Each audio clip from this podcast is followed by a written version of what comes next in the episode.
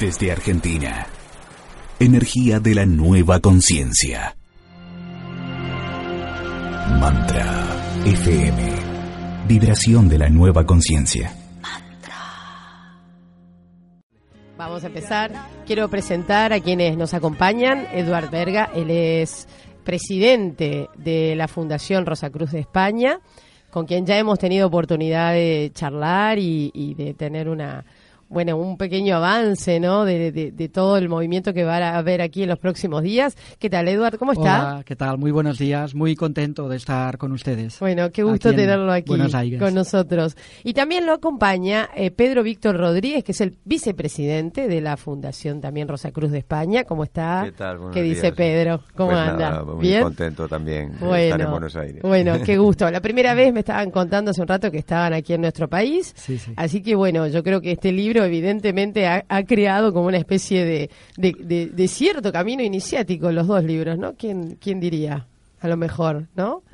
Eh, a mí me gustaría un poco empezar a, charlar sobre, sobre estas dos propuestas que, que, de alguna forma han hecho que ustedes se movilicen hasta aquí, ¿no? Eh, la presentación de estos libros. Y quería, quería tomar fundamentalmente, eh, la otra vez estuvimos hablando acerca del de transfiguración y transmutación, y a mí me gustaría, como para arrancar con, con, la charla, empezar a entender un poquito el concepto de iniciación, ¿no? Porque es otro de los temas que aborda uno de estos libros. Luego quiero tomar un pequeño, una pequeña aclaración que me pareció muy reveladora y que la cual me gustaría trabajar. Pero antes, a lo mejor hacer esta, esta síntesis o introducción sobre qué es una iniciación. Bueno, una, una iniciación casi como la propia palabra indica, ¿no? Es eh, abrir una puerta, mm. es decir, el comienzo de algo, ¿no? Y muchas veces eh, la iniciación es muy importante porque normalmente vivimos en, en, mundos muy cerrados. Construimos nosotros nuestro propio mundo, ¿no? En el que todo es muy conocido, muchas veces sin ventanas hacia, hacia la realidad, hacia otra realidad y la iniciación de alguna forma es abrir esa puerta, esa ventana a una realidad que es completamente diferente, que es desconocida para nosotros y que nos coloca en un cierto punto de incertidumbre, pero al mismo tiempo también de una búsqueda, ¿no? hacia algo nuevo, ¿no?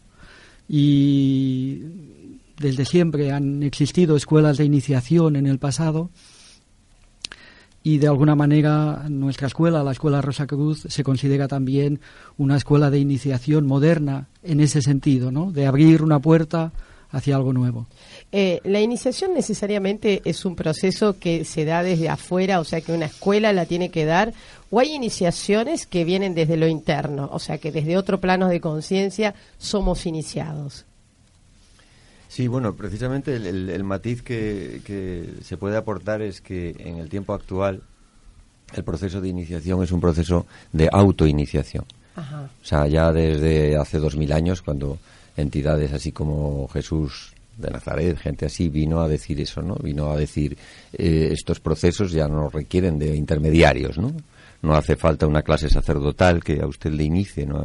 Como era antiguamente en aquellos templos de Egipto, como eran aquellas antiguas escuelas de misterios. La escuela de misterios de, la Rosa Cruz se basa en ese moderno sistema para, para el tiempo actual en Occidente, en el cual el proceso es un proceso de autoiniciación. Ahora, para que haya un proceso de autoiniciación y una acción de autoiniciación, ¿hay una preparación o no? siempre tiene que haber una, una preparación, claro. En las antiguas escuelas de, la Magna Grecia, en las escuelas de misterios, hablaba de la purificación previa, ¿no? Toda, toda esta corriente del pitagorismo, de la comunidad pitagórica, de luego los neoplatónicos, etcétera, siempre hablaban de que era necesario una purificación previa. Esa purificación que es, pues de alguna manera, deshacerse de, prejuicios, deshacerse de, de viejos conceptos y abrirse, como él decía, ¿no? a, una, a una novedad de, algo nuevo que está que tal vez en uno mismo ¿no? y que no conoce. Y de pronto, ¿cómo, cómo hacer para justamente eh, ingresar dentro de un sistema que ya está conformado de una manera bastante estructurada y poder abrirse a eso? ¿Cómo, cómo sería la propuesta desde la Rosa Cruz? Bueno, la propuesta de la Rosa Cruz eh, no, requiere de ingreso en ningún sitio. O sea, nosotros decimos que la gnosis universal, la fuerza del espíritu, está por doquier. O sea, está en cualquier sitio, no es patrimonio de nadie y por lo tanto tampoco patrimonio de nuestra escuela. Toca a toda la humanidad con su fuerza de radiación y todo aquel que la recibe y la, y la capta, la nota, pues ya está de alguna manera ya ha comenzado un proceso de autodescubrimiento y por lo tanto de autoiniciación. Si luego simpatiza con nuestras propuestas y con la forma de llevar a cabo en la vida actual nuestro modelo, pues entonces igual se aproxima, vosotros ya os estáis aproximando, habéis leído un poquito de los libros, estáis aquí, aquí abriendo la puerta de vuestro estudio para nosotros, para charlar, y ya veis un poquito. Entonces, ah, pues simpatizo con esta gente, ¿no? Pues ya está en, lo que nosotros llamamos el primer aspecto de nuestra escuela, que es el aspecto de los simpatizantes, la gente que de alguna manera se encuentra en sintonía con ese mensaje universal que no es patrimonio de la Rosa Cruz, porque muchos otros grupos semejantes lo, lo promueven y lo promulgan, y solo si después sigue simpatizando y quiere y tiene más interés, pues dará pasos mayores, ¿no? Pero esto siempre lo regulará él. Me gustaría volver al punto de eh, lo que sería la purificación, ¿no? Mm. Es decir, eh, esto es un proceso que se hace solo también, porque nos cuesta mucho ser objetivos con aquellos aspectos en los que nosotros por ahí, eh, no sé, debemos limpiar nuestra mente, ¿no? De prejuicios, de, de maneras eh, de pensar, ¿no? Que son, que son nocivas. Eh, ¿cómo, ¿Cómo se hace este proceso? ¿O cómo debiera hacerse? La clave al final de, de ese proceso de purificación es la, la vida misma. Es decir, es la experiencia de vida de cada persona la que poco a poco le va digamos, colocando en determinados caminos, en determinadas opciones, en que eh, él por sí mismo va eh, teniendo un aprendizaje, ¿no? Sabiendo, en primer lugar, lo que es bueno para él, lo que es malo, pero llega un momento en que también se da cuenta de que eso que le llega en la vida muchas veces le llega por algo, es decir, para, para realizar un propio proceso de aprendizaje interior. A veces lo que pensamos que que en nuestra vida experiencias que son muy negativas o muy o, que consideramos en un aspecto de, malo, ¿no? Que no nos convienen, a veces son de aquellas que más aprendemos, ¿no? Entonces el primer el primer paso de ese aprendizaje y de esa purificación normalmente viene de la misma de, de la vida misma, ¿no? De la existencia de cada ser humano y la escuela Rosa Cruz lo que dice y lo que apunta de manera muy clara es que el hombre, como ya ha explicado, no nosotros, sino la tradición espiritual de todos los tiempos, el hombre es un ser doble. Por un lado es un ser sensible, corporal, material, que vive en un mundo eh, fenomenológico, ¿no? Pero por otro lado tiene un aspecto espiritual, latente, dormido, pero que de alguna manera también le impulsa y también le hace ir más allá de la realidad que ve con los sentidos y que palpa y que puede tocar. Y esa realidad espiritual es la que poco a poco tiene que despertar. Y la purificación no es más que escuchar esa voz interior que no está fuera. Por eso también hablamos de autoiniciación. No hay ningún maestro eh, fuera de nosotros que pueda, que pueda enseñarnos esto, porque está en nosotros. Y se, y se tiene conciencia de, porque si es una preparación para atravesar digamos, una especie de puerta, ¿no? Un nuevo inicio. Tenemos conciencia, o sea, cuando ese momento, por ahí somos conscientes de la purificación, ¿no? Porque está esta observación. Pero luego, eh, en, ese, en esa acción de pasar hacia un nuevo plano, eh, ¿hay registro eh, consciente de lo que ha pasado, lo que está pasando o no? Lo que uno descubre cuando, cuando empieza ese proceso muchas veces de manera muy individual y muy solitaria, ¿no? Y uno piensa, esto que me ocurre a mí no ocurre a nadie. Claro. Lo que uno descubre es que hay mucha gente también que está en ese punto de iniciación, en, en ese esfuerzo por traspasar una puerta que, que, va más allá del mundo sensible, ¿no? Y al descubrir ese elemento, ¿no? De que hay más personas que están, entonces hay acercamientos, ¿no? Y de ese acercamiento es cuando se producen también eh, comunidades de personas, ¿no? Con una misma orientación, con un mismo esfuerzo de búsqueda y esa y esa comunidad de personas es la que al final crea eh, una escuela. Claro. Y un poco como, bueno, dentro de lo que usted contaba en este camino de autoiniciación, ¿no?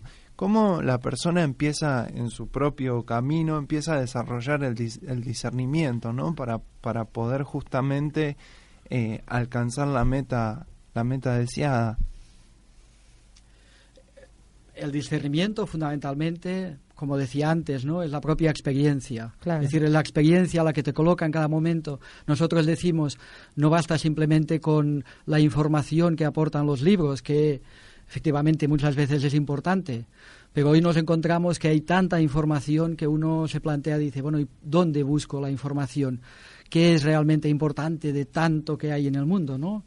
Entonces, eh, para nosotros es muy importante que esa información, esa enseñanza que está escrita y que ha sido de alguna manera revelada, ¿no? Por, por una tradición antigua, ¿no?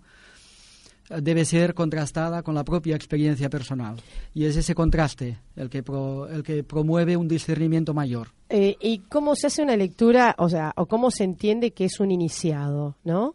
O sea, eh, un iniciado siempre ha pasado por un proceso de iniciación, pero de, de esto que estamos hablando nosotros, ¿no?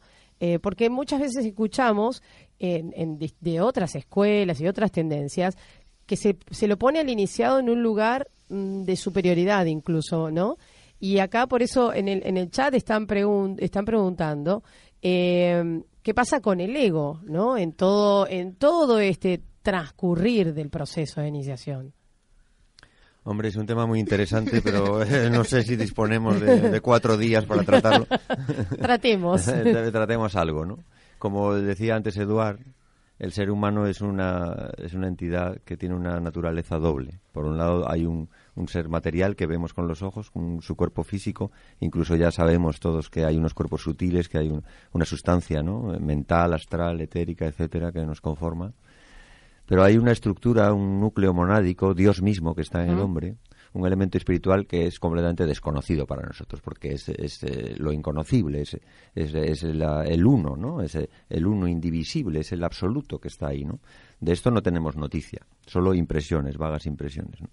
Entonces, claro, eh, cuando se construyen doctrinas y dogmas religiosos eh, para conducir a la masa hacia un determinado comportamiento moral, pues se utiliza erróneamente el concepto de ego, se le demoniza y se le castiga porque es malo, porque es impuro, porque es incorrecto y tal. Esto es una falta de comprensión. O sea, yo eh, no creo que ustedes tengan ninguna duda de que los grandes del espíritu, eh, desde los grandísimos eh, Krishna, Cristo, no sé qué, hasta los mm, menos grandes, pero muy grandes como Pitágoras o Apolonio de Tiana o, o quien sea, no disponían de un ego. Claro que disponían de un ego. Hay que disponer de un ego y ese ego es el instrumento y la herramienta Claro. de, de Dios para manifestarse y para poder transformar el mundo, la humanidad y todo, ¿no? Entonces, claro, cuando eh, no se tiene discernimiento, cuando un ciego guía a otro ciego, los dos caen al hoyo, ¿no? Entonces, quien no tiene discernimiento demoniza al ego, culpabiliza a los demás y los castiga y tal con el pecado y con una, una serie de, de edificios eh, dogmáticos que a tanto han dañado, a tanto dolor han causado a la humanidad y tanto han enfrentado a unos grupos con otros, ¿no? Como tu ego es muy malo y tal, y tú- hasta que tú no seas un iniciado como yo, pues yo, o no seas sacerdote Claro, como claro. yo, entonces, claro, el concepto de libertad que promueve la escuela Rosa Cruz, en la que todos es una, una comunidad de hombres libres, en la que cada uno tiene que desarrollarse a su ritmo, sobre la base de su ego, sabiendo que el ego no es ni malo ni bueno, sino que es un instrumento y que hay una, una parte animal en el hombre, pero que no hay que negarla porque existe. Sería como negar una parte de nuestro organismo y, y solamente querer tener ojos, eh, a ser posible bonitos, azules y tal, pero no tener intestino grueso. Esto es imposible, ¿no? Hay que tener el organismo completo, todo cumple su función y nada es mejor ni peor ni más importante, todo es simplemente necesario. El hombre tiene el espíritu, pero es necesario que tenga el ego para que el ego obedezca las impresiones del espíritu y obre conforme a ellas. ¿Cuántos procesos de iniciación se viven en la vida de una persona? Digamos, eh, ¿se conoce? Ah, Hay un, hay un, Constante. a ver, Para, para mí la primera fue descubrir que los Reyes Magos no existían y que eran mis padres, ¿no? y a partir de ahí y a partir de ahí, pues hay que ir deshaciéndose de ilusiones y, y En- entendiendo la realidad. ¿no? Entonces, entonces lo está poniendo en el marco de una en el revelación. marco de la revelación diaria ¿Verdad? que es la vida, porque la vida es una revelación constante.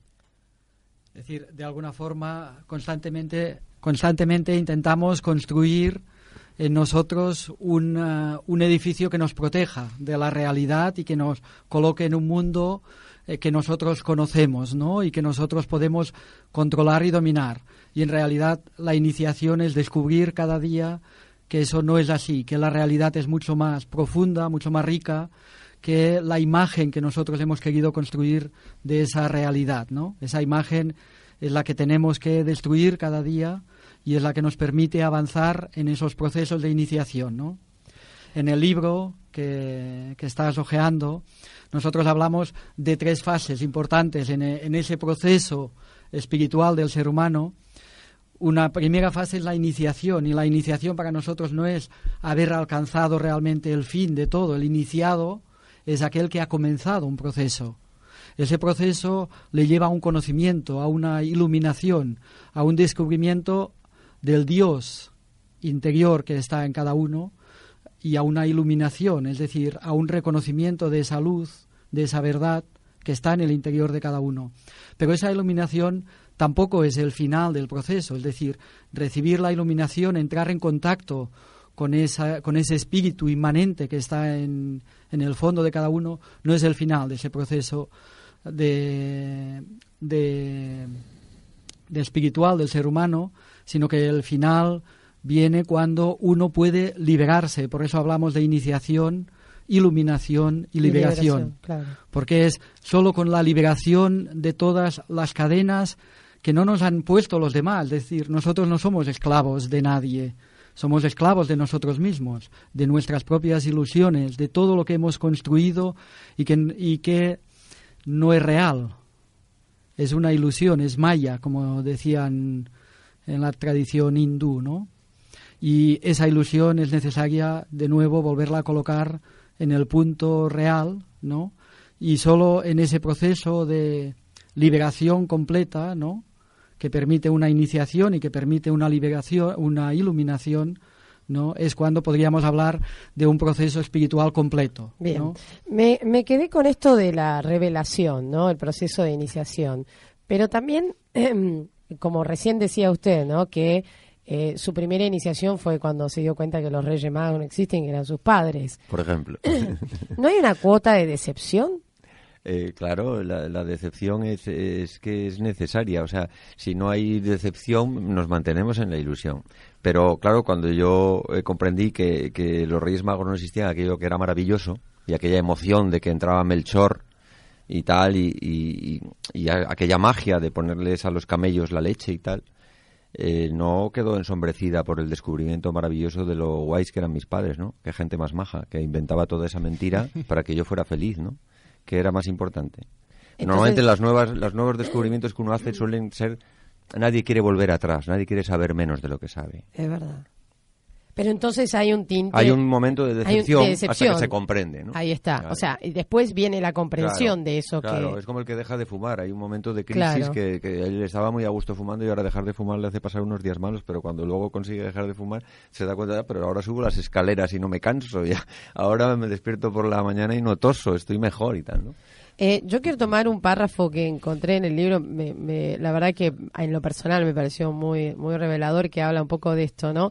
Que dice, la ignorancia se cura en el proceso de iniciación, la ceguera en el proceso de la iluminación y la parálisis en el proceso de liberación, ¿no? Hay tres acciones eh, muy interesantes que, que, bueno, están en principio esto, ¿no? La ignorancia eh, se cura. ¿Por qué, por qué lo, lo hablan como un proceso de cura? Porque es lo que en realidad es, o sea, esto ya en Hermes Trismegistos lo encontramos en el corpus hermético, ¿no? Que el único mal es la ignorancia, o sea, la ignorancia de, de sí mismo. O sea, se dice, conócete a ti mismo y conocerás el universo y a Dios, ¿no? En nosotros está eh, todo, porque nosotros no somos diferentes de Dios ni diferentes del cosmos. O sea, cada ser humano es igual que cada planeta, cada sol, cada, o sea, todo forma parte de un entrama, de un organismo, igual que nuestras células conforman los órganos y los órganos un organismo y todo funciona al unísono y todo está interconectado, pero todo tiene su, su personalidad propia, su autonomía, pero no su independencia. El hígado no se larga por su cuenta y coge el, ¿cómo llamáis? El autobús aquí, el el autobús. La guagua, no es aquí la guagua. El colectivo. No, el, colectivo, eso, el colectivo. No coge el colectivo. está el organismo unido y va, y va junto, ¿no? Pues entonces, y, realmente la ignorancia de esto es lo que nos causa todos los problemas. Entonces, entender las escrituras al pie de la letra y pensar que Jesús era un señor que llegaba allí, a un señor que era paralítico, lo curaba por milagro, pero era, que era un poder que él tenía, pero que el, el hombre no lo tiene, esto es un error. El hombre está dotado de ese poder. Jesús es uno que hizo eso que todos podemos hacer. Y entonces no es que curaba a los paralíticos, curaba la parálisis que produce la ignorancia. Y no es que curaba a los ciegos, que era un señor invidente de su ojo físico, sino esa ceguera espiritual que padece el ser humano, el Cristo interior, con su fuego de luz, la cura. Que también forma parte de la ignorancia. Claro. ¿No? O sea, Claro. forma parte. Y la parálisis también forma parte de Claro, es lo mismo, es lo que nos impide las muletas, nos apoyamos en muletas, la muleta de, de, de, bueno, pues de, de mi trabajo, de, de mi- mis hobbies, mis no sé qué, ¿no? Las cosas que yo necesito para, para no ser, para tener una identidad, ¿no? Pero que es una identidad que no es la verdadera. El ser verdadero no necesita muletas. Es Y, libre. y hay caminos iniciáticos o procesos iniciáticos que son buenos y otros malos. Se los puede poner en, en- en esa, o sea, puede haber un proceso iniciático y esto voy que pueda perjudicarme, pero no me van a decir ahora. A ver, uy, mira, parece que parece que algo hay por ahí. Vamos a un tema musical y después me va a decir eh, si Muy la bien. iniciación puede perjudicarnos. Vamos, vamos a la música.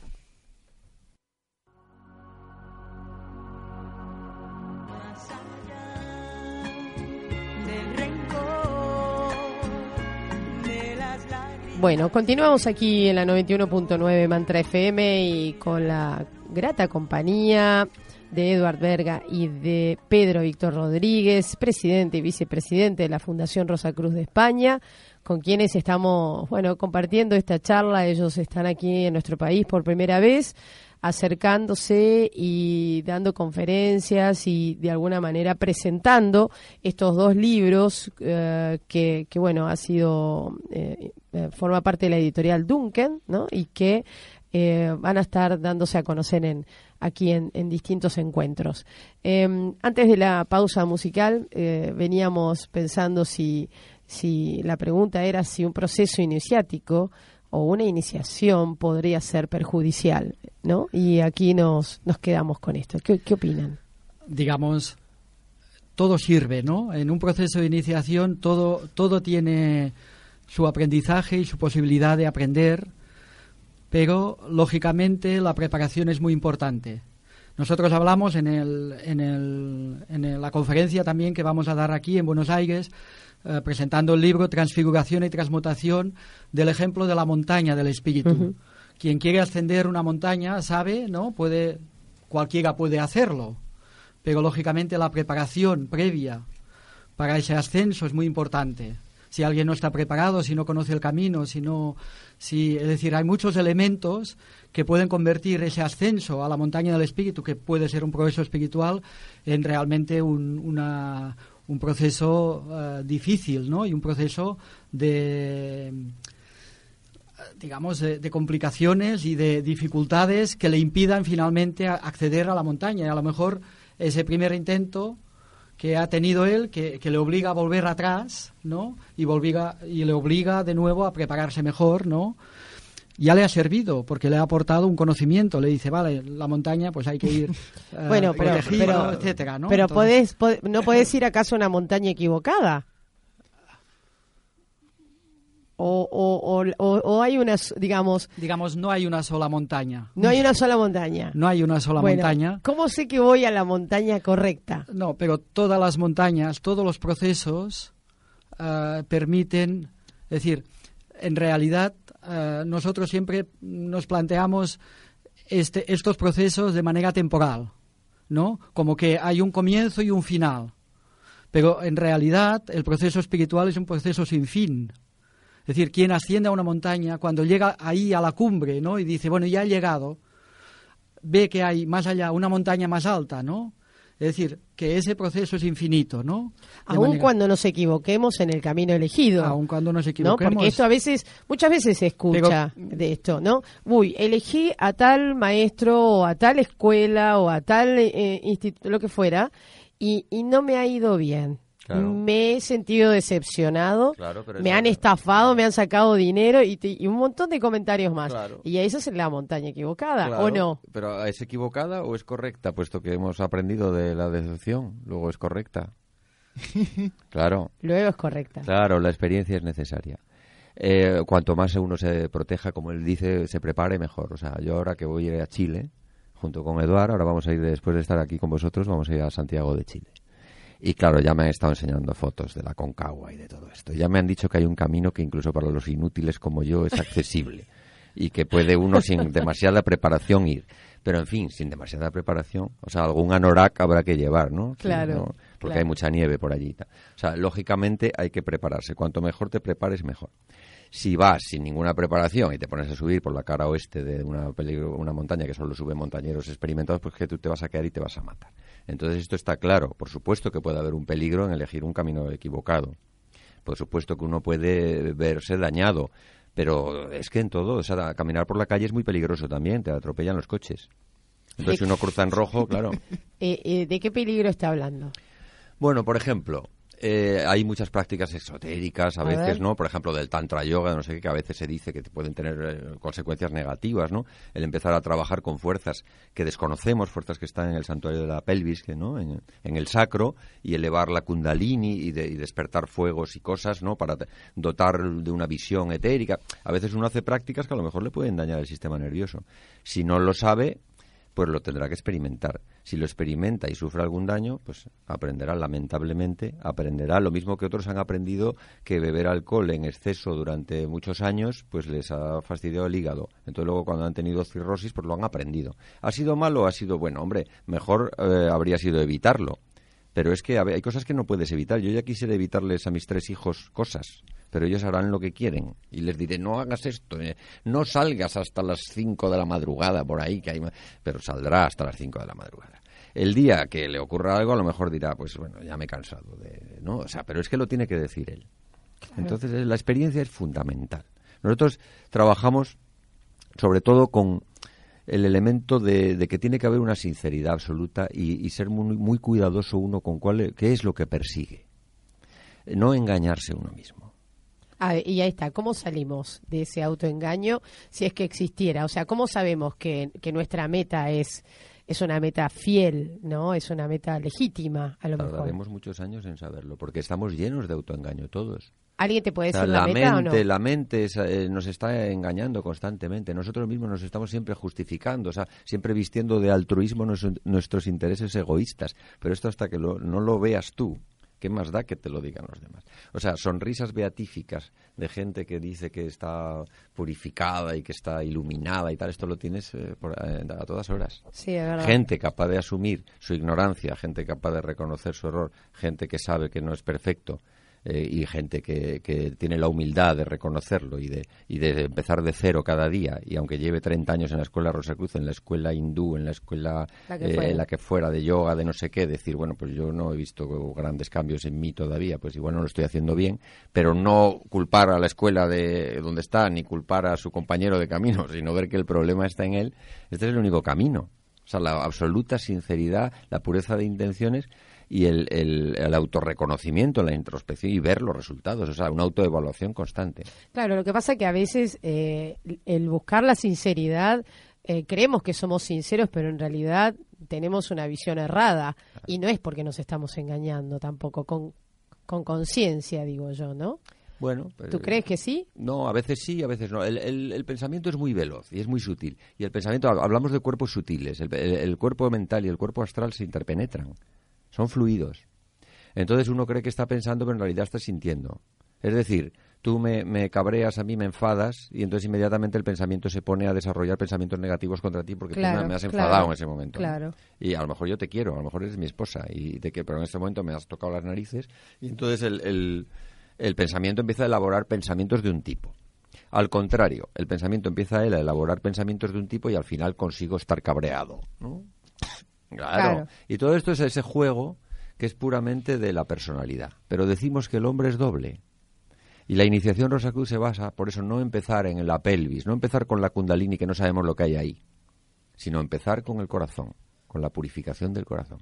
Empezar con la purificación de la cabeza, en po- poner orden en la vida mental e intelectual, emocional, todo esto. ¿No? Que no sea un caos, de que, de que no sé cuándo estoy pensando, cuándo estoy sintiendo, cuándo estoy influido y cuándo me estoy engañando constantemente.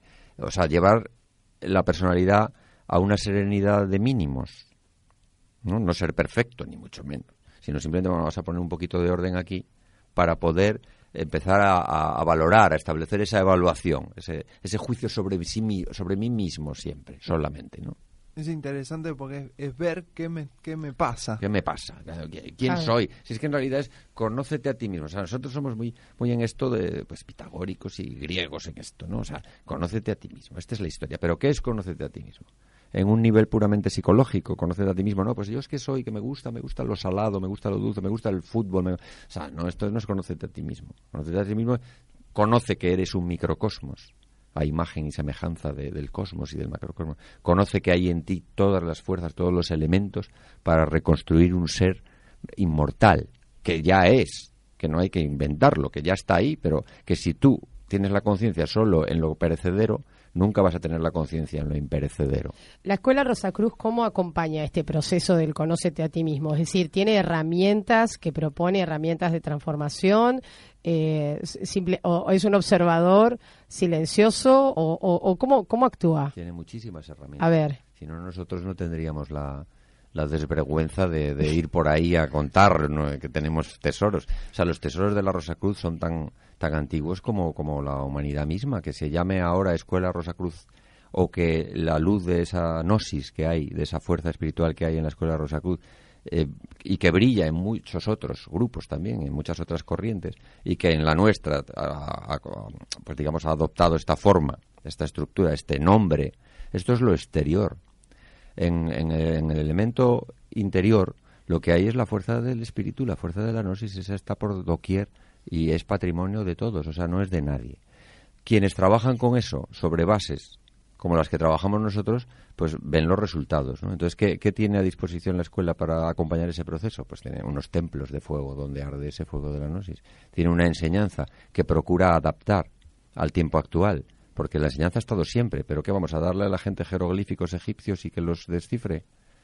A la gente vamos a intentar escribirle estos libritos en lenguaje de hoy, lo más sencillo posible, para que no tengan que ser catedráticos Claro. de filosofía y entender, para entenderlos, sino que un, un señor sin cultura y sin lecturas pueda hablar y entender de qué se trata, como ha sido a lo largo de toda la, Para que sea algo, historia. un proceso práctico. Un proceso práctico y Claro, vivo y, para todos. Claro.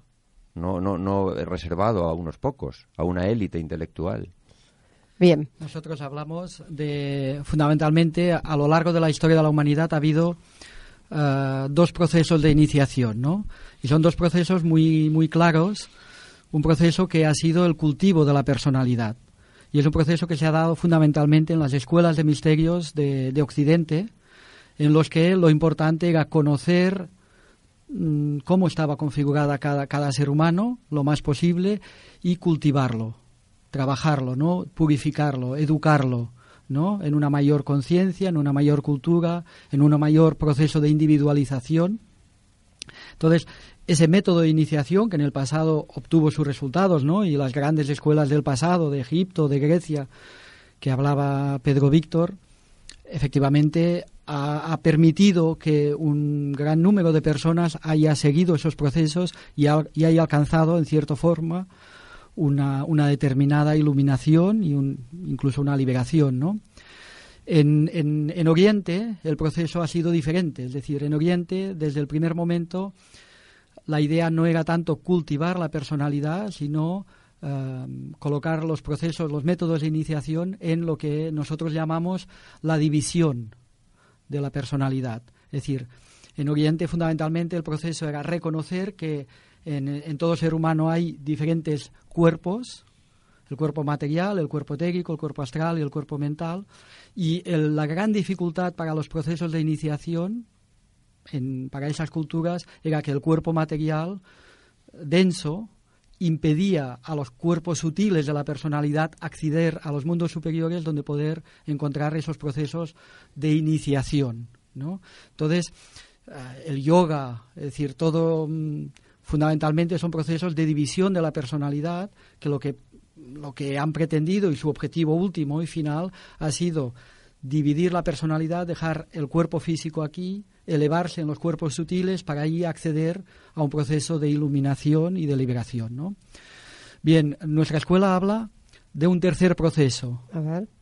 de un proceso de eh,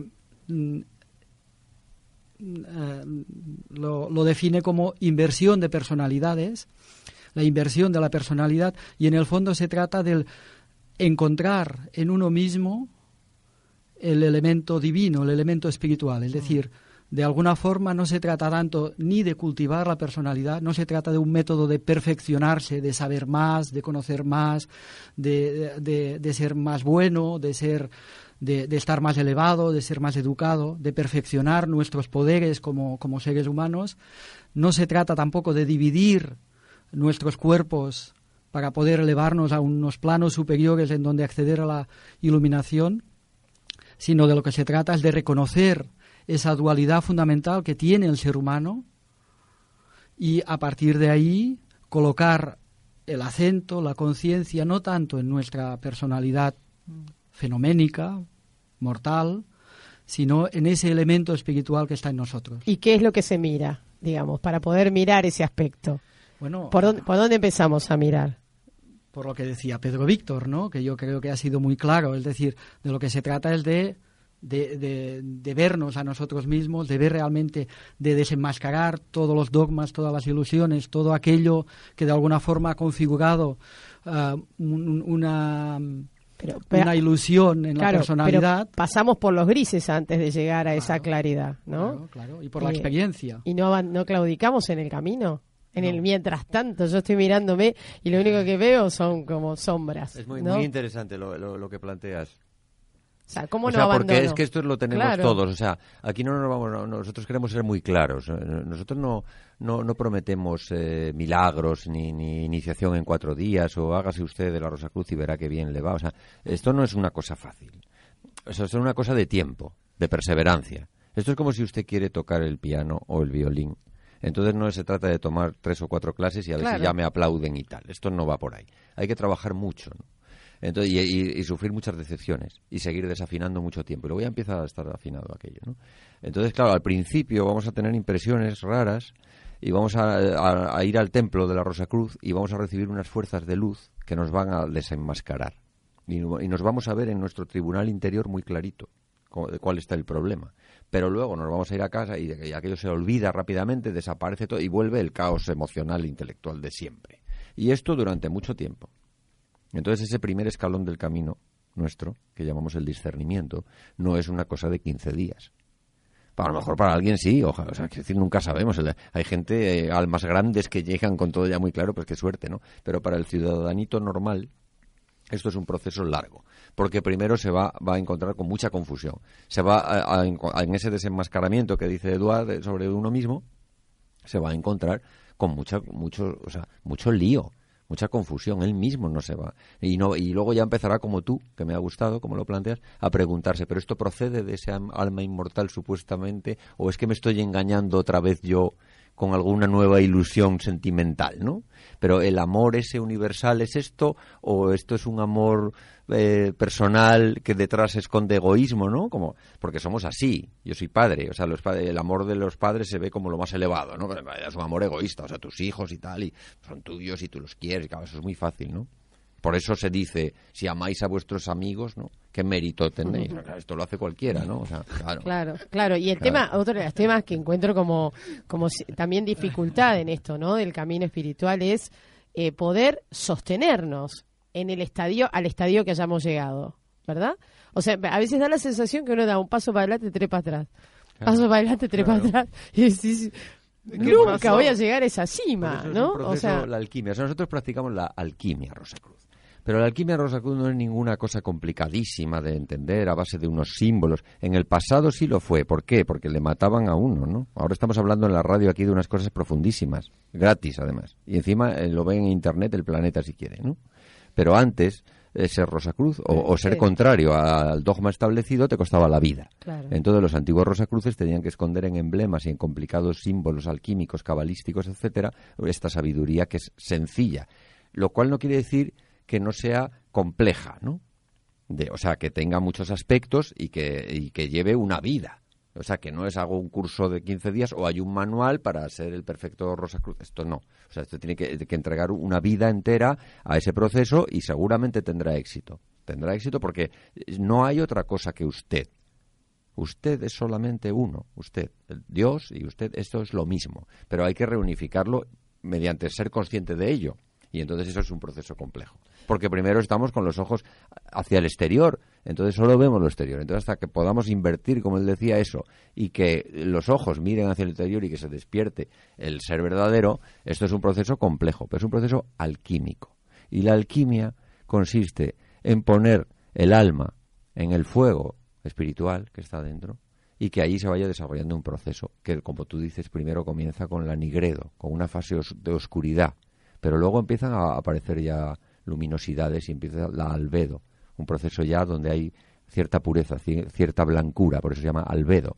Y a partir de ahí un proceso ya de colores diversos que se van atravesando, que todo esto ya sería más largo de explicar, hasta alcanzar la rubedo y el esplendor dorado de, de- de esa luz y de ese fuego alquímico que, que ha logrado transmutarlo todo. Y cuando eso se consigue, a empezar otra vez. porque es Eso ya habla claro. del contacto con el espíritu. Claro, estamos- Entonces, o sea, claro, estamos el espíritu hablando de un primer paso con el alma y un segundo paso con el espíritu. claro. digamos, en lo que te has dicho también hay un elemento muy importante y es em, el paso de la teoría a la práctica siempre es un paso muy difícil. Y ese paso lo podríamos comparar con la iniciación. Es decir, una cosa es ver la montaña ah, desde lejos, eh, esa visión de la montaña desde lejos, uno dice, va, es fácil. Hay un camino, mira por ahí, sube, esto es todo plano, después vas por allí y tal y eso.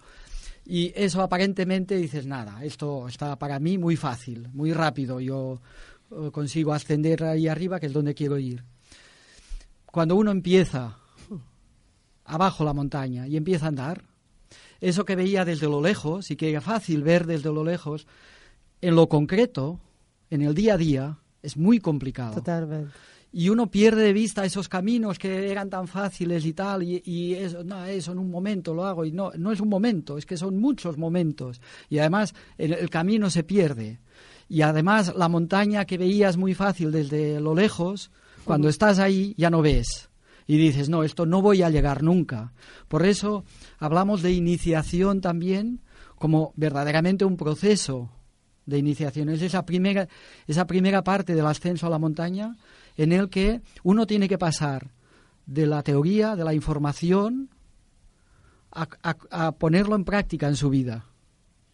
Y ese ponerlo en práctica, como tú decías, ¿no? Claro, ahí es muy posible que haya una decepción, ¿no? Pero esa decepción, ¿a dónde lleva? Yo no puedo subir la montaña y te retiras. Claro. Pero cuando te retiras, vuelves a ver la montaña y, lógicamente, la montaña vuelve a traerte. Entonces dices, claro, tengo que prepararme. Es decir, la decepción no es mala ni buena. La decepción lo que te ayuda Tomar es a- tomar conciencia de que no puedes ir a esa montaña en la práctica, en la realidad de cada día, como has ido la primera vez inocentemente pensando que aquello nada, era en, un plis plas lo ibas a conseguir.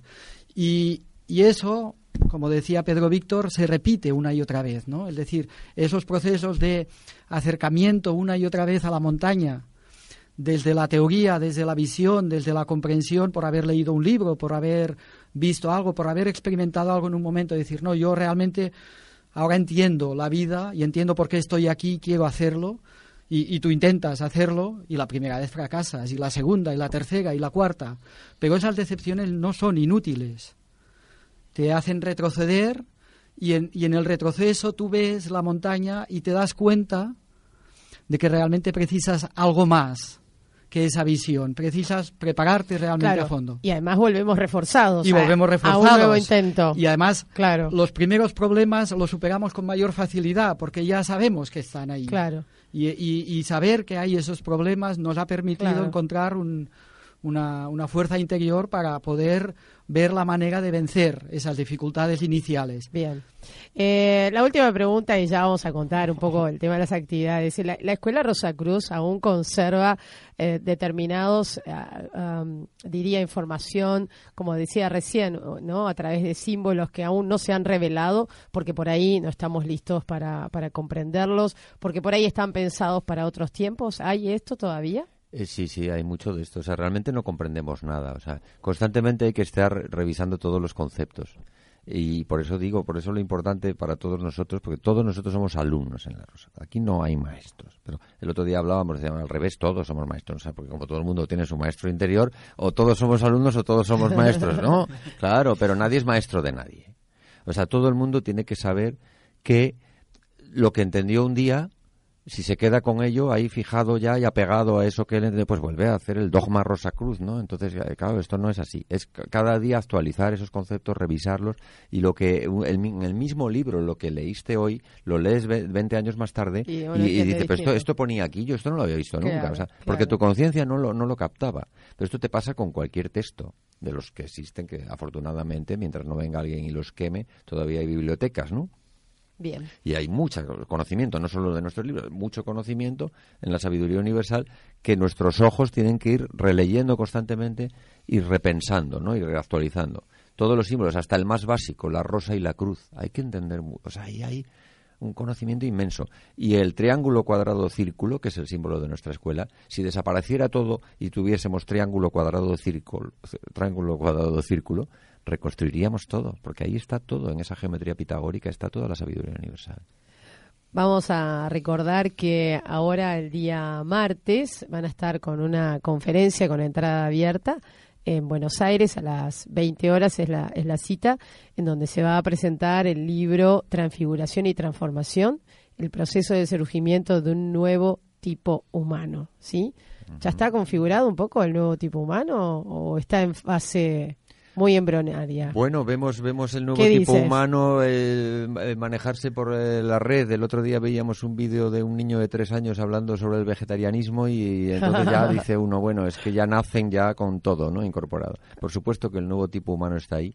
Lo- las personas que están en un proceso de transfiguración y transmutación están ahí y a veces atenazados por la duda, por el miedo, eh, por el pensar que, que hay un mal y que hay todo eso y unos poderes malignos que nos privan de nuestra libertad, pues todavía no han encontrado, digamos, esa fuerza necesaria para, para ser Bien. conscientes de lo que somos. Esto va a ser en el Hotel Novotel de la Avenida Corrientes 1334, ¿sí? En, en Buenos Aires. Exactamente. ¿No? Va a ir a, conoce, va a... Hombre, 348. ¡Oh, hombre! ¡Qué bueno, bueno! Bueno, y nosotros agradecerles esta buena y oportuna siempre, ¿no? Eh, en- oportunidad también, valga la redundancia, de, de conocerlos y de acercar, ¿no? Estos libros que están preguntando cómo se consiguen, ¿no? Pues están Pues eh, a través de la web eh, mismamente. en la web, o- sí. ok, aquí en, en la radio también, así que ya van a estar disponibles y bueno, para que puedan leerlo, la verdad que los recomiendo especialmente, ha sido un gusto con poder eh, disfrutarlos, ¿no? Y de- por su simpleza y claridad en, en la enseñanza. Gracias. Muy contento Gracias a vosotros. Gracias, ¿eh?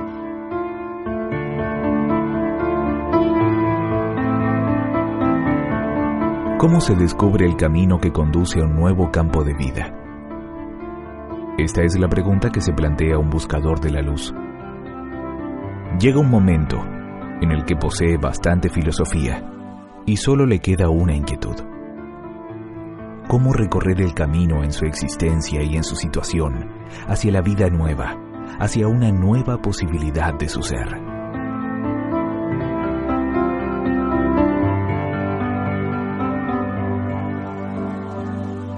La Rosacruz Áurea, una escuela de misterios del Occidente, un campo de fuerza, un grupo de trabajo espiritual en el intento de mantener abierto un camino entre el mundo del espacio-tiempo y el mundo del espíritu universal. Encuentros con la Rosacruz, con colaboradores del Lectorium Rosicrucianum de Argentina. Todos los viernes a las 18.30 horas Argentina, 16.30 horas México y 23.30 horas España.